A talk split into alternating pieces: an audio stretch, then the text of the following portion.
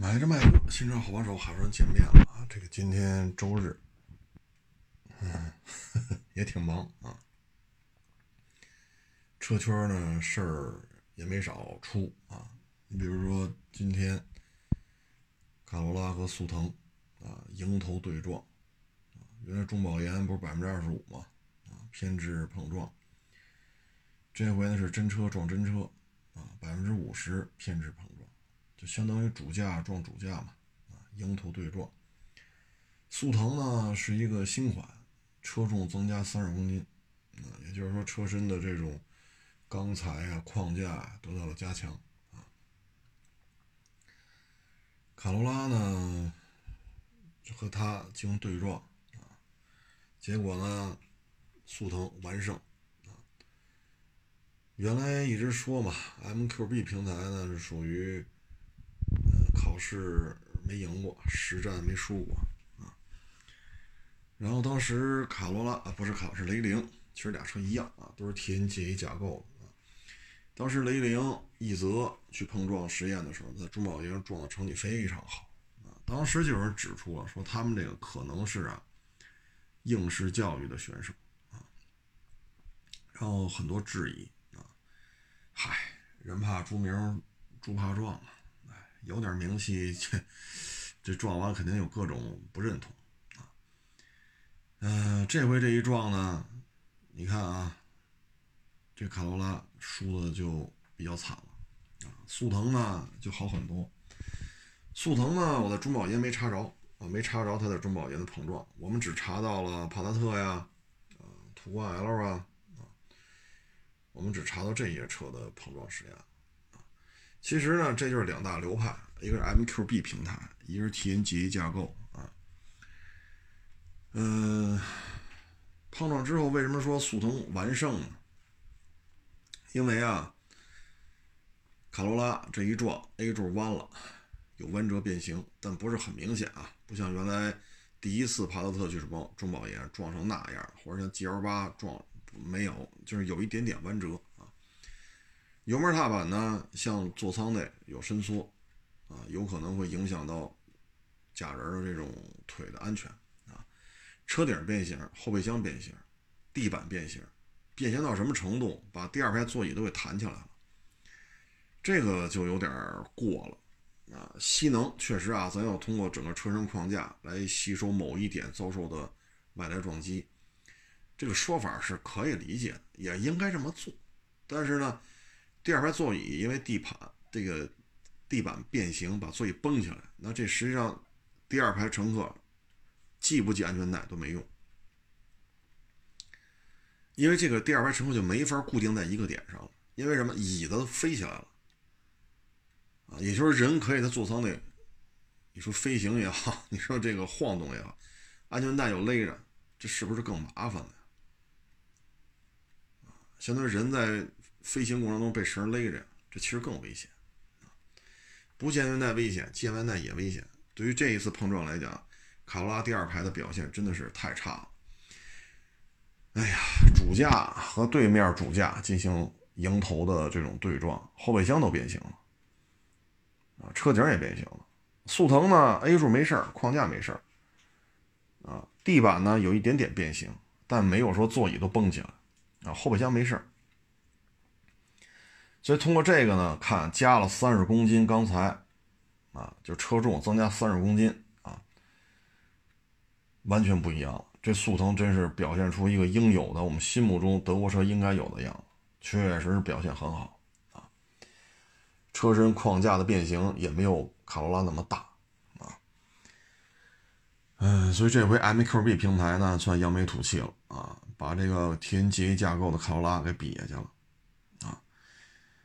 嗯，这个我看以后中保研这事儿也不好干了啊？为什么呢？就是你这是应试教育，真找俩车来跟这对着撞，就另外一回事儿啊。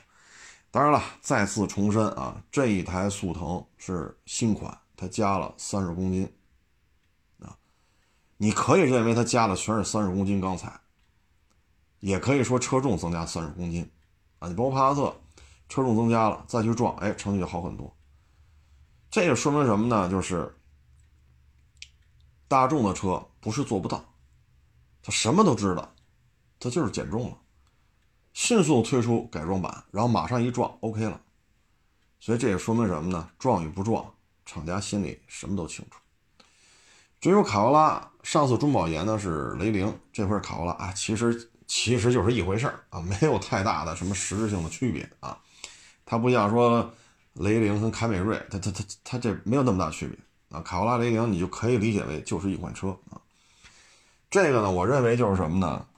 呃，因为还是左侧嘛，就是主驾这边嘛，中保研百分之二十五也是左侧啊。那这个时候，哎呀，这就我们是不是可以理解为这就是一个应试型的选手，或者说是一个应试型的车型按理说，百分之二十五比百分之五十更难啊，因为你就相当于车轱辘正前方这一块啊，因为已经到你左前纵梁或者总前左前纵梁一部分能撑得住这一下。百分之五十呢，最起码左前纵梁肯定能怼上，这您放心吧。正面肯定纵梁头肯定能怼到这个碰撞物上。按理说这个没有百分之二十五难，啊，百分之二十五是太难了，因为有可能纵梁就刮上一点儿，或者就没刮上。啊，后边呢就是叶子板这一块支架，啊，叶子板内衬，然后 A 柱下沿。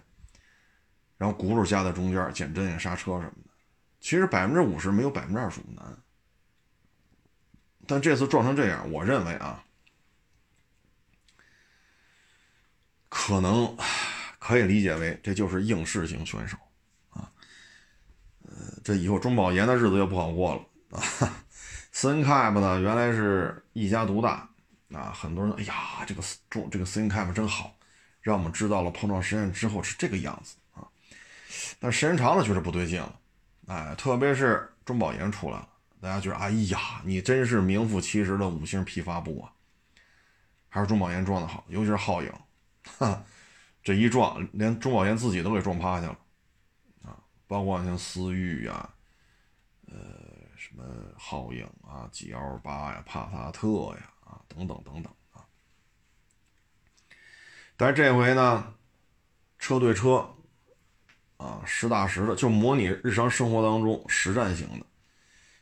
反正这回也寸了，也是寸了。卡罗拉这表现真的是，哎，所以你要买速腾呢，我建议就买那个加重的啊，加重三十公斤的啊。咱说加三十公斤钢材吧，可能也没那么严谨啊，就说三十公斤嘛，加重版啊。哎，以后中保研也不好混了。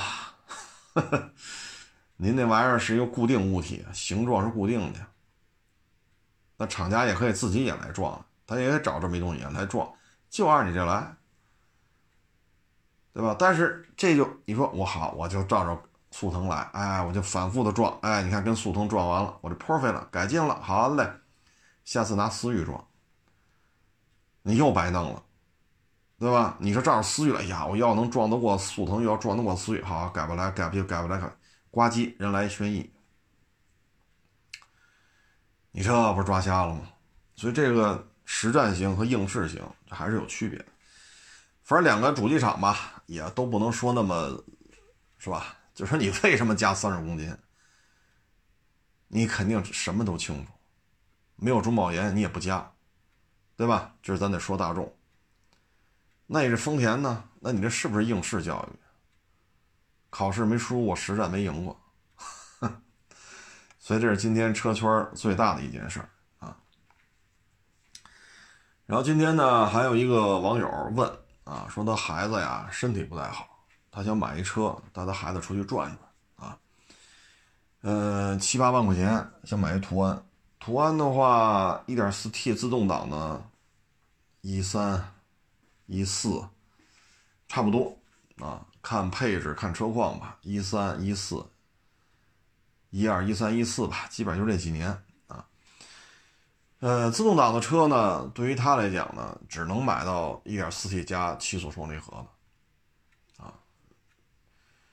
这个，因为您这个年头嘛，这个基本上就出质保期了，所以我觉得，嗯，主要就是双离合一不稳定啊。你就是买个一三年的吧，咱取个中吧，咱也别说一二，也别说一四了。你说一三，到现在七年多、八年多，对吧？是这么一个车龄，七八年啊。你的双离合是否稳定呢？这你问我，我也答复不了你啊，因为是一个女同志嘛，要带着他们家孩子出去走一走、看一看，所以我觉得。这个途安以他这种状态，我个人感觉啊，可能不是太适合啊。因为双离合这什么时候崩？您这七到八年的车龄了，你说你问我，我也回答不了你啊。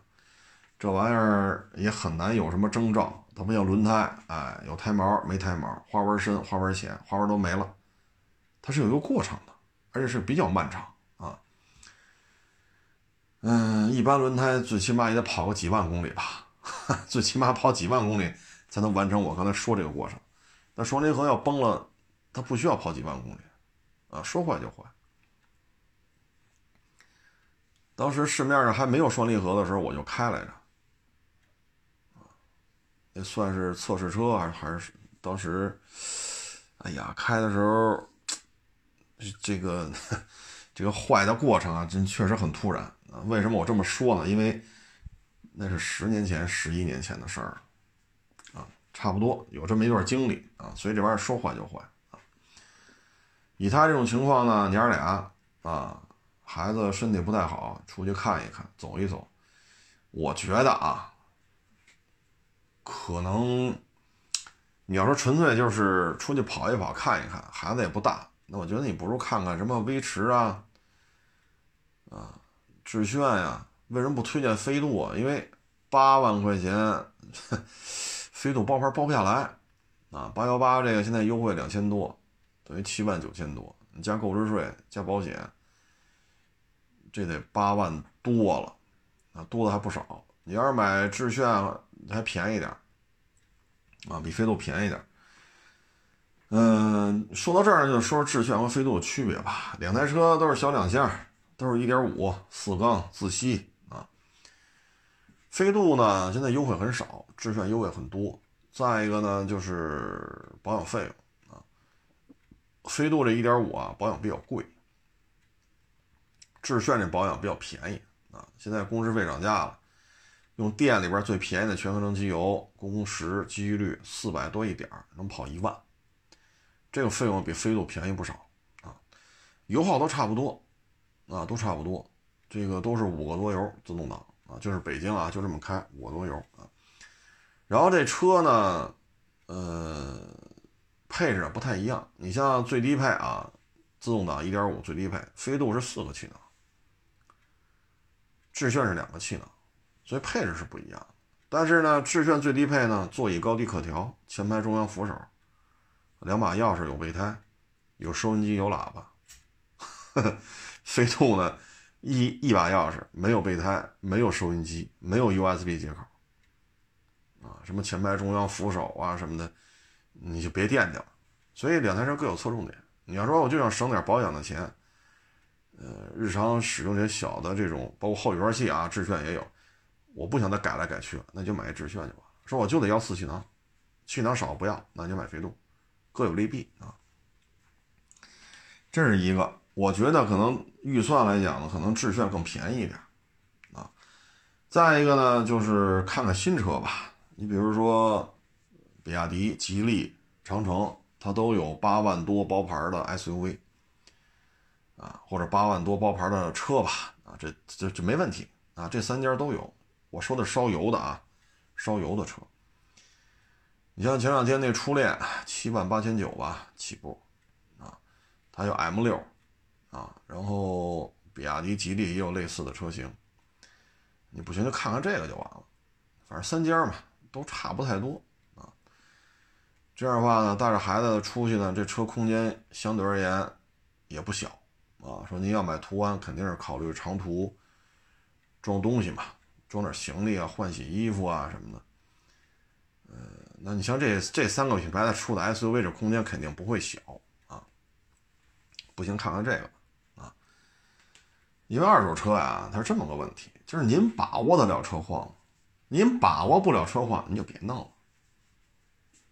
您说呢？把握不了车况，你就别干，就这么简单。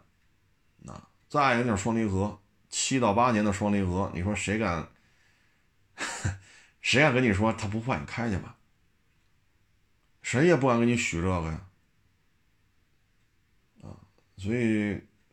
我建议就是这个。至于说逸致，啊，丰田逸致，这车卖的很少，之所以停产，就是因为逸致新车卖不动，啊，这空间比途安有一拼，啊，更大，1.8 CVT，这是主要的一个存世的一个动力系统，啊，车呢空间比较大，尤其第二排三三个座椅都是分段式前后可调，呃，脚底还有俩储物格。啊，空间很大，尤其是五座版，空间很大，不论第二排还是后边行李箱，啊，1.8加 CVT 呢，它的稳定性确实要比 1.4T 加七速双离合要好，但是存世量太少，不好找。你存量少，得找你再找一车况好的，那就太费劲了。所以有时候直接买新的，因为不想带着孩子出去转一转，对吧？陪孩子嘛，所以就你就别这么。左等右等了，这玩意儿，逸致我这几年就弄了一辆吧，好像是，啊，原车漆五万公里是是多少了？全程电保，就卖了那么一台，一九年的事儿啊。这车呢，内饰比较粗糙啊，国产的丰田车里边，逸致的内饰是我见过所有的国产丰田车里就最糙的一辆，呃，内饰很糙啊，你就。就就就就就别看了啊，细节别看了。车呢，驾驶席也是座椅比较宽大啊。我有一年吧，因为这车没上市之前我就开来着，上市之后我又开来着，自己又收过又卖过，所以接触还比较多。这车我印象最深的呢，是一，哎呦，一二年吧，一一年，是上市了，是没上市，我开着它。我记得啊，我是从三里屯开到哪儿来着？什刹海西边还是？哎呦，我是开到鼓楼，我也记不住了。反正就这么就这么一段路。其实相当于在二环里边堵车嘛，开了得一个多钟头、俩钟头吧。但是你不觉得累，就是因为什么呢？它那座椅啊比较宽大，尤其是坐垫很厚很软，坐垫能顶在你腿肚子上，所以我开着这车啊，就堵成这样了，我不觉着累，这个给我印象特别好啊。再就是逸致呢，基础安全配置高，但这车吧存量太少了啊，你别等了啊，别等了。还有一个呢，就是这个车吧噪音高啊，你要带着孩子出去，你肯定得跑高速，这车速度一起来，噪音确实有点高啊。途安比它安静。哪怕是个致炫，都比这逸致安静啊。这车噪音确实有点高啊，嗯，所以我觉得依照您这情况，我觉得您就买一新车吧，比亚迪、长城、吉利的，或者说致炫啊，或者威驰。威驰呢比致炫油耗高一点点，为什么高一点点呢？就是多一屁股，它是三厢啊，致炫是两厢，多一屁股，所以油耗会高一点点。但这车小啊，对吧？这确实小啊，就这就是我给他的建议吧，啊。然后自主品牌，反正这三家吧，我认为还是算是龙头吧，啊，算是龙头企业了啊。嗯，西北地区，就以我啊比较肤浅的一个出北京的这个开车的一个经验吧，比较肤浅的一个经验来看吧，长城的点儿比较多。啊，尤其是两川藏和青藏啊，进这个进藏的时候啊，它的小小的网点比较多，你就别指望我要八千平米电，你你你想多了。我所知道的啊，当然我也很多年不去西藏了，就是那会儿啊，就是两三间小平房啊，长城特别维修站，很简陋，哎，但是人是个维修点有零配件，有人给你修。这不就行了吗？你说咱还要求啥？对吧？你说进藏的路线上，你还要求啥？还有喝咖啡啊，喝咖啡就大蒜呢，是不是？我还要什么什么看电影的地方啊？还有食堂，我我我还有洗车的地方，我还有这个玩台球的地方。那您就是想多了啊，因为进藏的路上，他不可能说隔个一一两百公里来个八千平米店面，这不现实啊。反正这种小平房很多啊，我只相信啊一点，就是现在做的应该比过去更好啊。就大致这么一情况吧。我不太建议啊，就这娘俩这种现状啊，我不太建议七八万块钱买个一二一三一四的途安，我不建议啊。但是人有人的想法嘛，人有人家的。前因后果，咱也就这么泛泛的一说啊，就最终还是看这娘俩自己的选择啊。但是归了归齐，还是一点，二手车车况把握不了，您别花这钱了。把握不了别买，您就买新车就完了。飞度、致炫，对吧？桑塔纳也行，那也便宜啊。斯柯达那个那叫什么新锐？你瞧这俩名字我又分不清楚了，反正三厢那个是新锐，叫心动来着。你买那三厢的就行了。这跑高速很稳定，噪音很低，就这几万块钱车里，这噪音控制就很好了啊！你别跟什么陆巡五七啊、迈巴赫，你别跟那个比。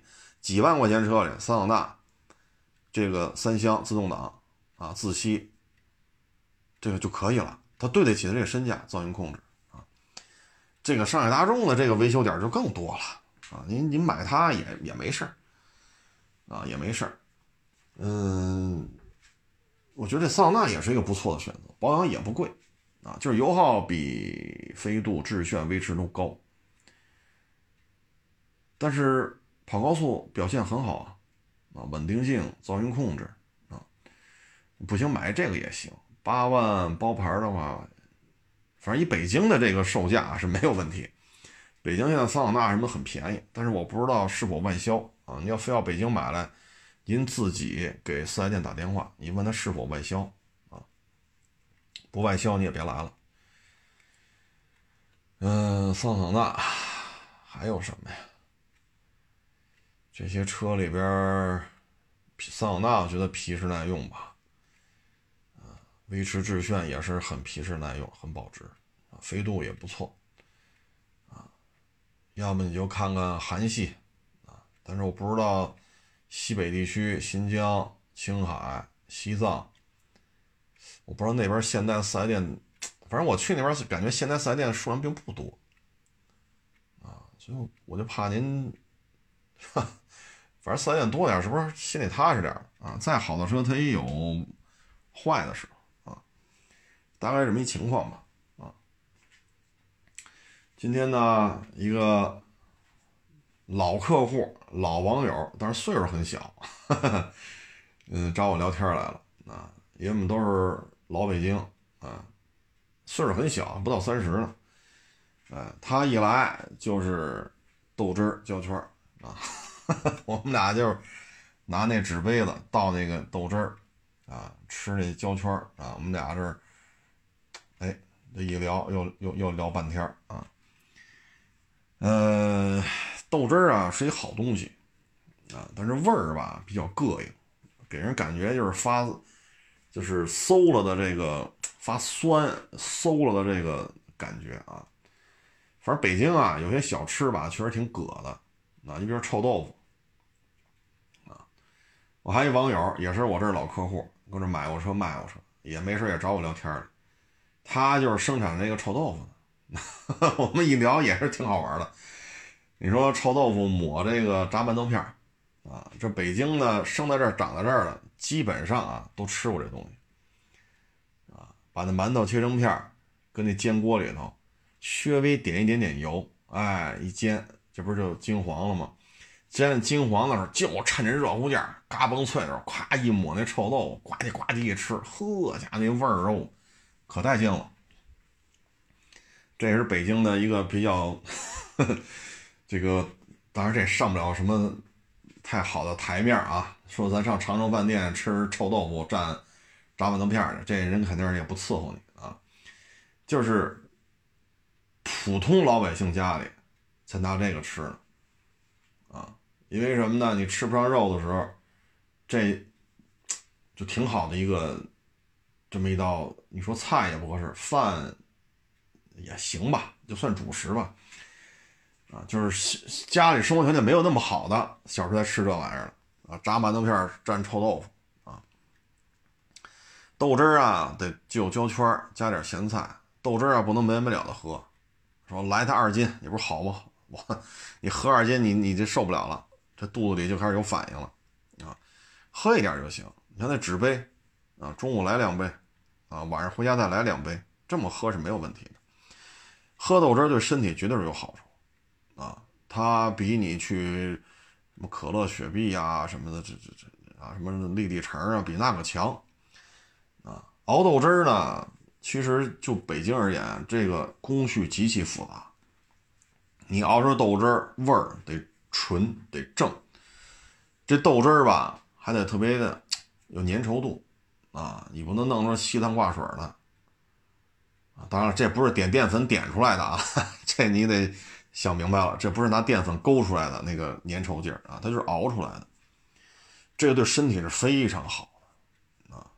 我觉得，嗯，可能也随着现在这个可选择的东西太多了哈，嗯，很多人对这个是接受不了。我不说其他城市，我就说北京本地的啊，他接受不了。但这个确实是对身体非常有好处啊。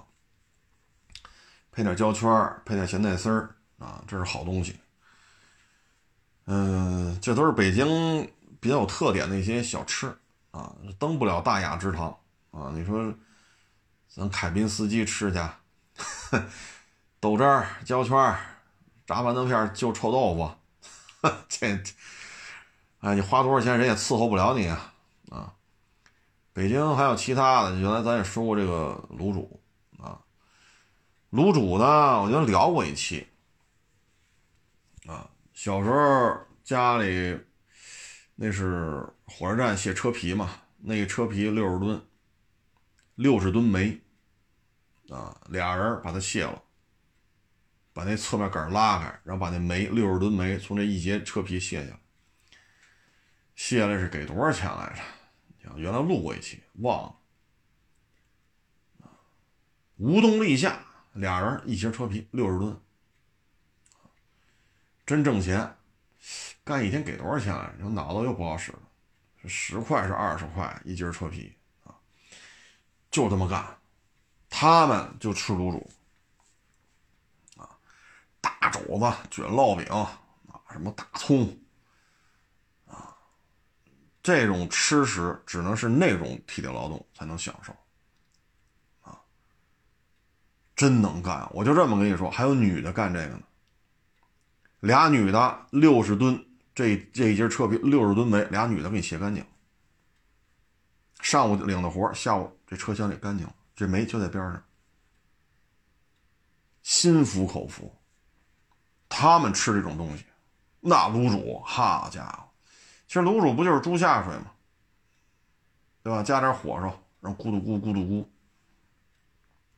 啊热量啊，油脂啊，确实，但是六十吨煤，你俩人弄下来，上午给你的差事，下午就得干完，车皮下午就有别的用了，啊，所以这都是北京最，哎呀，怎么说呢？就是当年啊，劳苦大众才吃这东西，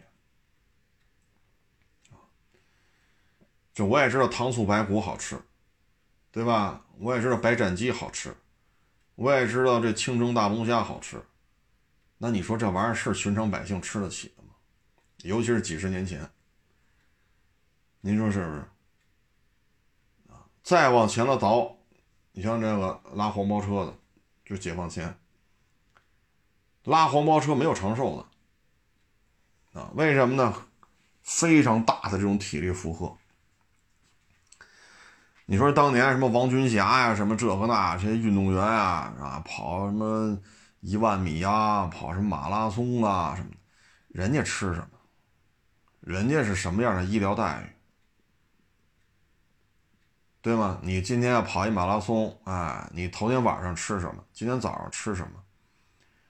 啊，主食是什么，辅食是什么，要吃什么水果，要喝多少水。这队医啊，说你明天要跑马拉松，头天的每顿吃什么喝什么都给你列出单子来了，到点儿就吃多少。人家是什么待遇？对吗？人是国家队。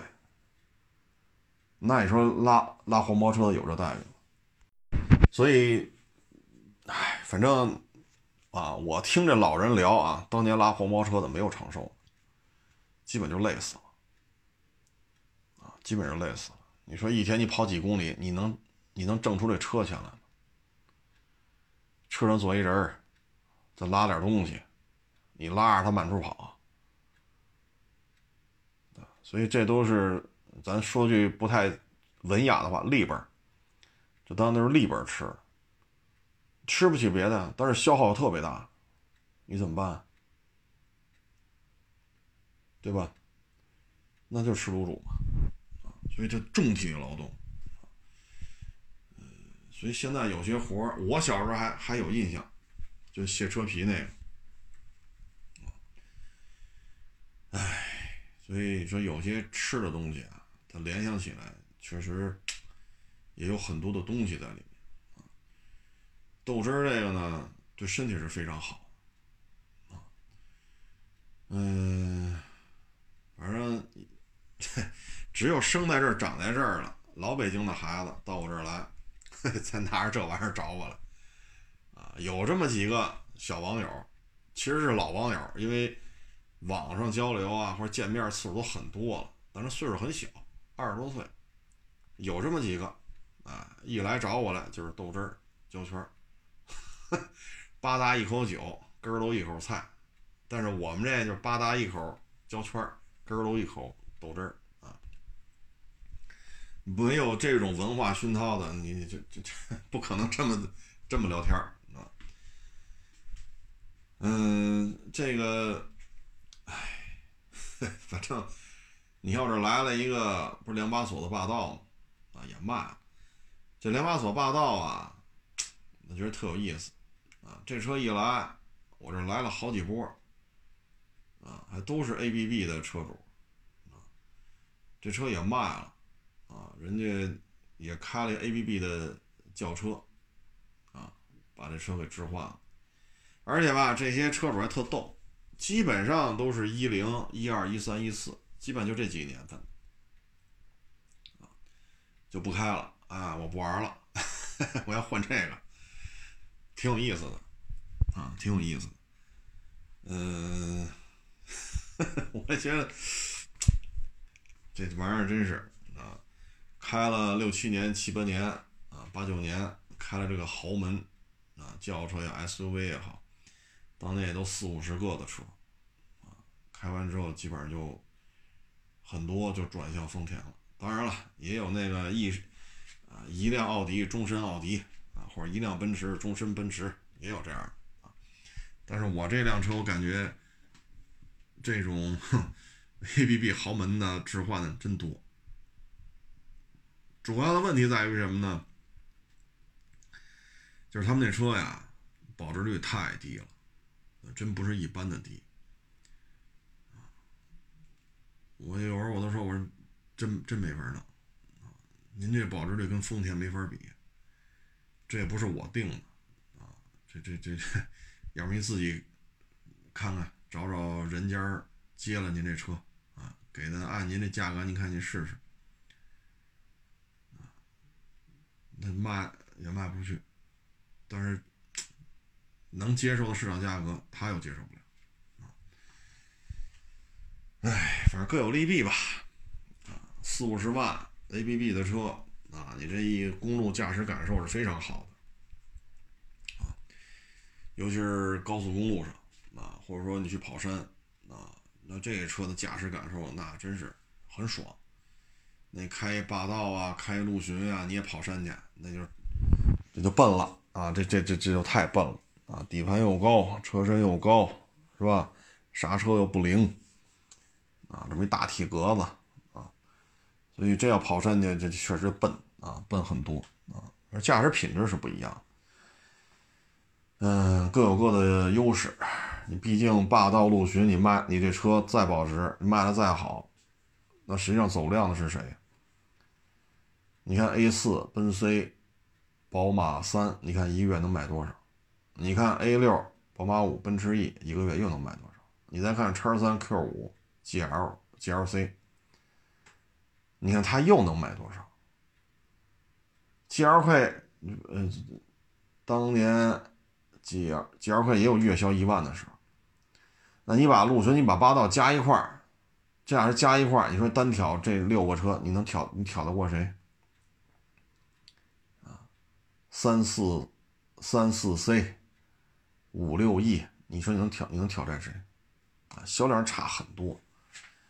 啊，你看港口，你普拉多、陆巡这俩加一块儿卖的好的年份，这俩加一块儿也就是五六万，五六万辆，就是港口啊，加一块儿五五万多，六万。那你 A 六一个月得卖多少啊？对吧？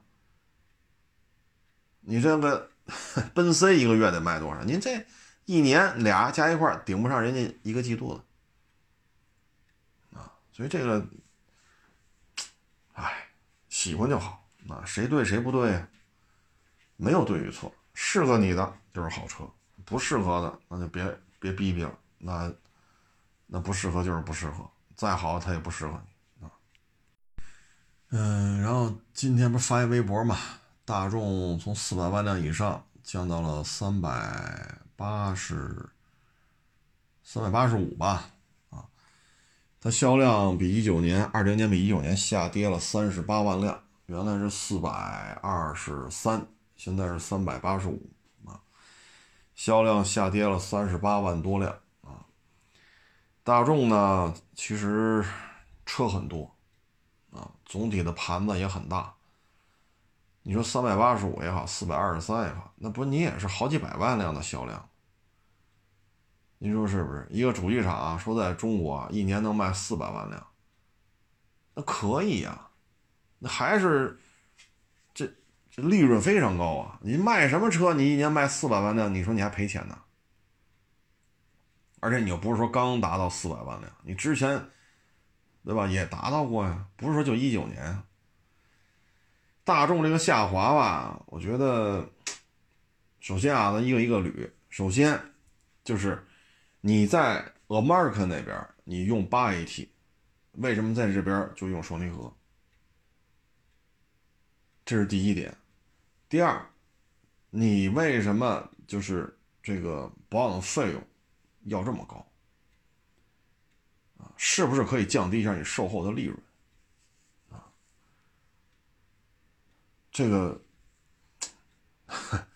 怎么说呢？反正卖车不挣钱，因为大众现在你说哪个还加价？没有了，没有加价的，全都优惠，而且优惠的力度跟别克有一拼，所以就指着售后了，啊，这咱也能理解，但我还是觉得，尤其是增压的，啊，尤其是增压的。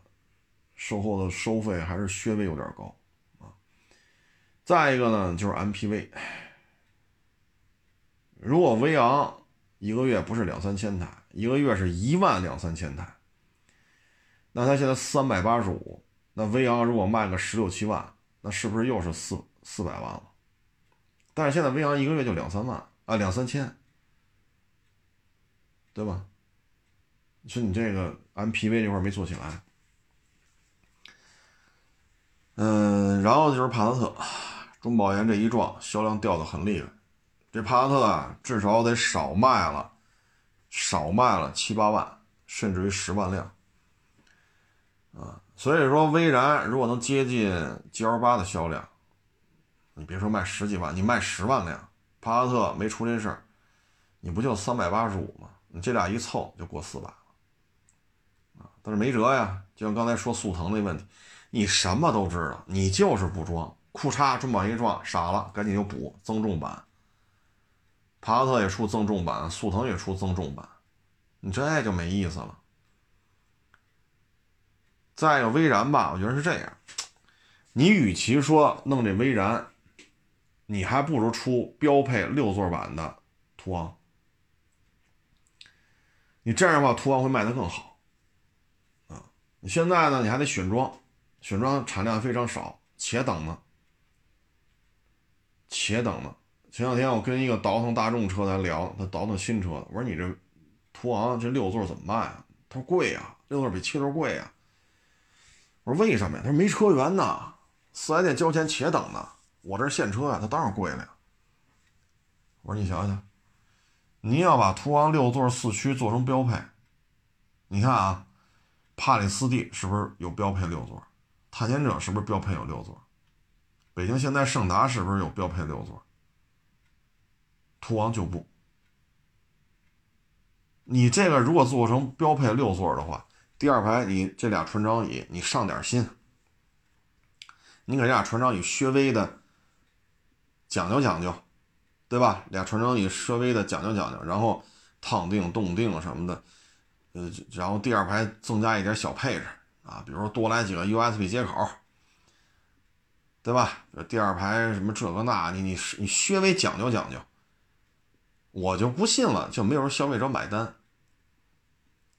你最起码是个四驱吧，你比不了霸道，比不了陆巡，比不了途乐，那好歹是个四驱吧？你不能否认这一点。六座第二排这俩船长椅舒适度是不是高一点？第三排第二排的这个人员这种这种交流是不是更方便一点？你现在我就不就死吹这威然。你都吹了这么长时间了，这威然越卖越少，越卖越少，就别花这钱了，弄这么多自媒体搁这吹了。所以觉得大众这个有时候也是脑袋瓜子也不知道怎么就这么轴啊。你你有六座版，为什么就抠抠缩缩的不给啊？然后花这么多钱，就非得强推这个威然啊？哎。就说你 SUV 都有六座版了，威然不出六座，你说咱也想不明白，这哪根筋不对付这是啊？所以我觉得他差这十五万就没够四百，我觉得其实很容易解决，就不知道为什么就这较这个劲啊。像 Polo，你稍微降点价，对吧？你说丰田四个小家伙每个月一万多，飞度一个人一个月一万多，Polo 一个月三五千、四五千、五六千。你抛了稍微便宜一点，那是不是一个月也能卖一万台？因为原来老卖一两万、一两万一个月，就小抛了啊。那你多卖五千台，是不是一年增加六万？三百八十五加六，这就三百九十多了，对吗？帕萨特再努努，威然和途昂再努努，四百万就够了。那就不，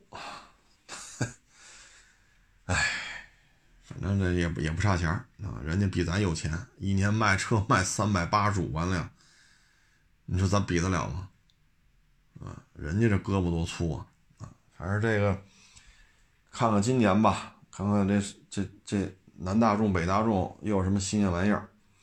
今年呢，就是北大众，北大众的途昂肯定要出啊，我看看北大众能不能活分点，出个六座版，让第二排讲究讲究。是吧？烫腚啊，动腚啊，啊，后排娱乐就车顶吸个液晶屏，啊，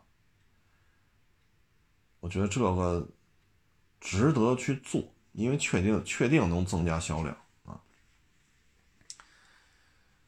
哎，而今年就二零二零年呐，这个车市啊，还真是不容易啊。咱就别说主机厂了，你多少自媒体都歇菜了。我这朋友圈里加了很多自媒体，啊，有时候我一翻，哟，我家伙，这都四五个月没发东西了，有的这个一看他那号，哦，好久没有他的消息了，没钱，啊没钱，唉，包括这个去年杀到汽车视频圈了。然后还聊呢啊，我就先上赶着呗，看厂家试驾活动能不能邀请我呗，邀请我关系搞好了，然后给点软文什么的，是吧？这个弄点小活什么这的，哎呀，我说，哎，我说随便，您愿意搞您搞吧，我可没这精力啊，我可没这精力。现在这格局已经基本就这样了，头部的永远是头部，除非自己出事儿，他不出事儿就是头部。人家就是七位数，就这价。二线的就是几十万，啊，剩下这关系好，没有那么大高知名度，给个几万、十万、八万的，啊，给个几个活够他凑合活一年。你说二零二零年这种形势了，二零二一年你看现在这病，对吧？每天有一百多例新增病例，你说今年这个是不是？你这，有时候觉得我说这小伙子对车也算明白的呀，你何必就死忠着主机厂？这不是一五年、一六年、一七年、一八年了。干个自媒体，好歹弄吧弄吧就挣钱，也很容易就出这名很容易就立起来。二零二一年可不是一个适合创业、做汽车自媒体，还要做汽车视频。哎呀，你要想出名你得，你说骂大街，你得骂出什么样来呀？哎，随缘吧，啊，怎么活都是活。我这儿弄不转这个，不代表人家不行，是不是？所以咱就是您愿意干您干，咱也不支持，咱也不反对，跟我也没关系。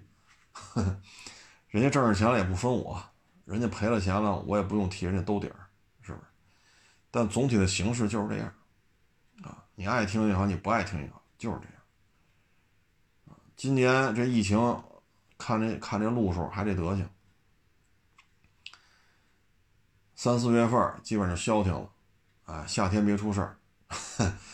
别别又出这个！你看去年啊，夏天，啊，天津啊，南方啊，新疆啊，大连，这不是去年夏天，包括北京新发地，这不都出事儿了啊？然后一出事儿，又晃荡一两个月，这生意就淡了。然后到十二月份，天一凉，又开始出，啊，那合合着您十二个月。按照二零年这来看啊，按二零二零年的来看，您大概就是七七个月，七个月还算较为正常的一个经营的状态。十二个月的房租有五个月没有办法正常经营，就包括现在似的，对吧？多冷清啊！你像我们订那个虾仁邮不了了，黄河以南，长江以南订了，说邮不了了，快递邮不了了。订了那个是什么来着？轴子吧，也邮不了，你说怎么弄？这还有这买了房的，啊，订的家具都是河北的，现在一样邮不来。我说您这不行，您就打地铺呗，你这怎么弄啊？对吧？你这不能再租着房了，这边还着房贷，那边租着房，你不行把那房退了呗。铺盖角先搬过来呗，你睡地铺呗，你这资金这么紧张了，单位效益又不好，这边房子也下来了，下来就意味着你得还房贷，那边你还租着房，你这你这，哎，我说不行，就破一点睡地铺，反正有暖气，楼房，那没办法，家具都运不进来，现在，你说咋整？哼，你说你还能正常经营？你这，哎，所以你还要创业，那就创吧。我也希望今年没事儿，但问题是现在每天一百多例，我非说今年没事儿，你说我这不是自，我就这么说你也得信呐，是不是？哎，所以这个愿意创业就创业吧，啊，确实不是一个太适合创业的年份，啊，哎呀，这是但是人各有志嘛，对吧？咱不能拦着人家小伙子要拼搏嘛。咱只是站在咱这个角度，觉得这个年份不太适合干这个，万一人家干成了呢，对吧？大致这么一个情况啊。其实类似这种豆汁儿啊、炸馒头片、抹臭豆腐呀，其实也有。你比如说麻辣烫，麻辣烫呢，当时也是起源于这个四川那边啊。当时这玩意儿怎么兴起来呢？它它不是顺着这河往上走吗？然后还要顺着河往下走嘛，对吧？因为四川它有几条大河嘛，那这船呀晃荡来晃荡去，不论往上往下，那你吃东西它来回晃怎么办呢？后来想起想起一招来，架一锅，拿竹签子把这些吃的串上，搁这锅里头。吃的时候不用拿筷子了，拿这签子一吃就一撸就一串，一撸就一串。麻辣烫是这么起来的，所以麻辣烫也是咱们劳苦大众的一个吃食啊。现在就变得就是从南到北 都喜欢吃啊。麻辣烫呢，我觉得主要就是汤底啊，它这个汤底也是很复杂的，嗯。你看当年做米线，也是跟人家大师傅学啊，然后请教一些南方的厨子、北方的厨子。后来做出来那个米线嘛，啊，做完之后，旁边那饭馆那厨子吃了好几碗，真香，真好吃。吃了几碗？四碗？三碗？吃了根儿嘎，太好吃了这米线。你想那是厨子呢？但是那么做这米线太复杂了。啊，前两天不是说那羊肉串吗？还有网友给我发微信呢，您能告诉我羊肉串怎么腌吗？我真不记得。